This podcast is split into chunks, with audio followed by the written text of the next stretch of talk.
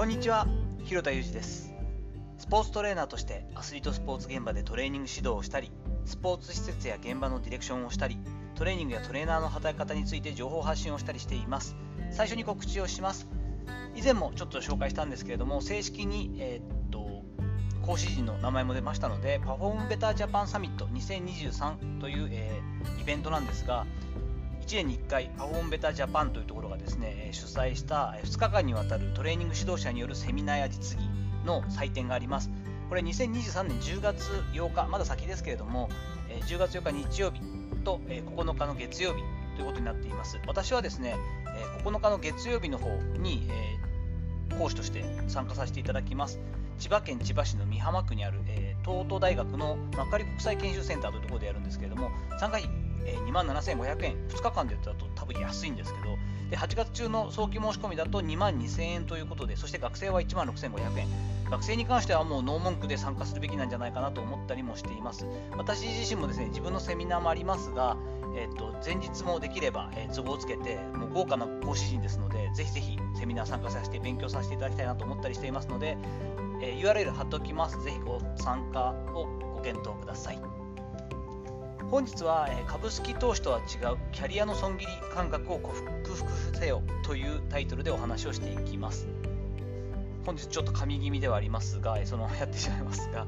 えー、以前ですね30代ちょっと前ぐらいの専門家ですねの方にその相談に乗ったんです。この方はジャティの ATI というのと、えー、日体協というかですねジャスポっていうのが今、え、日本のアスレチックトレーナーの資格を持っているもうすごく勉強熱心な方だったんですけれども、えー、この方どの世代にも答えられる専門家になりたいんですと特にスポーツ現場とかにこだわっているわけでもないしパーソナルトレーナーとしてずっとやっていきたいってわけじゃないんですがいろんな方の運動ニーズに応えたりちょっとしたコンディショニングっていうところでそこだけでもだいぶ変わるはずなのでどんなことでも答えることがやりたいんですとおっしゃったんですよね。の割にはですね、えー、いくつかこう、まあ、フレームワークみたいなのがあるんですけれども自分の時間とか家族との時間というよりも今はもうお金の自由を優先すべきステージなのでちょっとそれが辛い部分あってもまずお金をしっかり稼ぎたいんですというね話だったんです。そうなってきた時におっしゃってたご戦略の一つがですね、まあ、いくつか30%ぐらいは少数でもいいから高単価となるその富裕層へのアプローチをしたいんだと。どういうふうにアプローチしたらいいでしょうかっていう話もありました。その中では小さいながらも自分の活動する施設を、まあ、パーソナルトレーナーの自分の施設というのを借りていると。月決めで借りているわけですよ。なのに、えー、外部の業務そのパーソナルトレーナーのその自分の施設以外での業務の方が収入は多いんですなんて話。そしてまあ具体的な収入も教えていただいたりとかするんですけどどうも整合性がないなと。自分の施設を借りてるんだから月々決まった金額賃料で出てしまうのでできる限りその中で施設の中でやるお仕事をするべきじゃないですかと言ってもまあそうなんですけどねという感じ。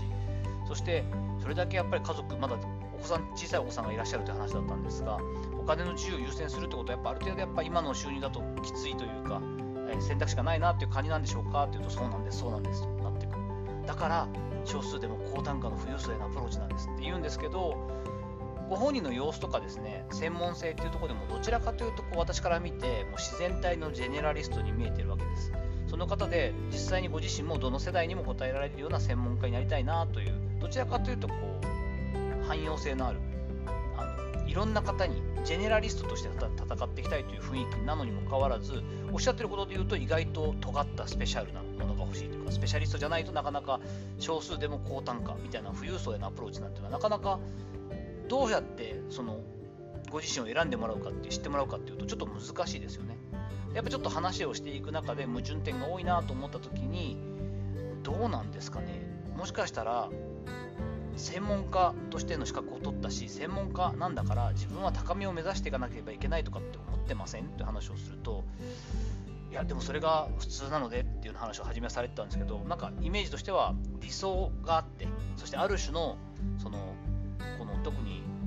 本で取るアスレチックトレーナーの資格っていうのは結構時間かかったり難易度も高いですからね。で実際に JATI の ATI というトレーニング指導者の資格も取ってそこにお金だったり時間をいっぱい費やしてきているわけですよね。ある種の同調圧力みたいなのを感じてらっしゃるんじゃないかなというのを話を進めていきました。ご本人後半ではですねそういう風な部分でそれが当たり前だしそう自分もなるべきじゃないかって思ってるところはあると思いますみたいな話をされてたんですけどもこれは現場で働いているトレーニング指導者やアスレチックトレーナーが陥りがちな罠だよなというふうに思ったんですね。やっぱね、こう、同調圧力と、そしてやっぱりさっきも言いましたけども、今まで自分がやりたいと思っててやってきた、その学生時代とかも含めた、費やしてきた時間とお金、これが無駄になるような、自分を否定されるような気持ちになるんですよね。まあ、俗に言うサンクコストですね。埋没コストってやつです。あのもう今更関係ないというかですね、もう実際にその専門性とか、その経験値を手に入れてるだけでも、まあ、埋没してないと思うんですけど、なかなかこう方向転換も考えられないっていう感じなんですよね。でもですね、みんながみんな専門家を目指さなきゃいけないわけじゃなくて、みんながみんなスペシャリストになるわけじゃなくて、みんながみんな周りの人が見て納得するような、私は分かりやすい結構ステージのアスリートスポーツ現場みたいな感じになりましたけど、そうなるわけじゃないですよね。って考えたらやっぱり自分の強みと自分の持ってる興味自分のキャラクターみたいなものも考えて決めていくかないとなかなか働き方って決まっていかないですよね。この方に関してはもうちょっともしかしたら一瞬でもいいからそのトレーニング指導者とかアスレチックトレーナーっていうものはこういうものだっていうのを外して横展開をしていくような発想を持ってもいいんじゃないですかと言いました。その方の住んでるエリアだったりやりたいことを踏まえていくと半年に1回とか1年に1回、市の職員みたいな、業務委託みたいな形でも、そういった応募もありますよねと、そこに、えー、ちょっとアプローチしてみたりとかはどうですかと、そうなってくると、そこには書いてある、その要するに必須の資格じゃないけれども、トレーニング指導者としてこんなこともやってきていますと、こんなところに、えー、指導にも行ってますとか、アスレチックトレーナーっていう資格でこういうことができたりしますってなってくると、そこはものすごい掛け算としては強みになったりしますよねという、まあ、仮の話ですけど、そんなえー、っと提案もしてみました。そこまで広げて考えると随分とまず家族を守っていくためにも自分として価値を出していくためにもある程度お金の自由も得られたりその定期的に入ってくるということもできたりすると思うんですよねなんて話をしてその相談を終えたんですけれどもこのキャリアの損切りみたいな感覚こって勇気はいるんですけれどもこれは株式投資でいうところのもう塩漬けにする前に損切りしちゃおうというのとはちょっと違うんですよね。それまでやってきたことを自分の磨いてきた専門的な知識みたいなものっていうのは必ず違う場所でもですね興味を持ってもらえる比較的汎用性の高いものだったりします。トレーナーさんっていうところのとこに言うと体の、え、構造であったりとか生理学的なものであったりとか具体的なその運動アプローチとかっていうのはどういった人にも必要なことだったり興味のある知識だったりするわけですから掛け算として使っていくともっともっと幅が広がるんですよねこういったようにですねあの自分のキャリアの転換期というかですね、えー、ちょっと展開を変えていくっていう感覚これは怖がらずそして自分で決めつけずにですねどんどんもっと自由にあの発想してチャレンジしていくべきじゃないかななんてことを思ったりしています。さていかがでしょうか？本日は株式投資とは違うキャリアの損切り感覚を克服せよということで実はですねそこの自分の取ってきた資格だったりとかやってきたことがあるから専門家というわけじゃなくてそれを掛け算要素として使って全く違うキャリアに向かっていくというのも自分の興味や強みと合わせて考えた時には実は早かったり幸せだったりするかもしれないよねとそんなお話をさせていただいたのでそのことをシェアさせていただく回といたしました。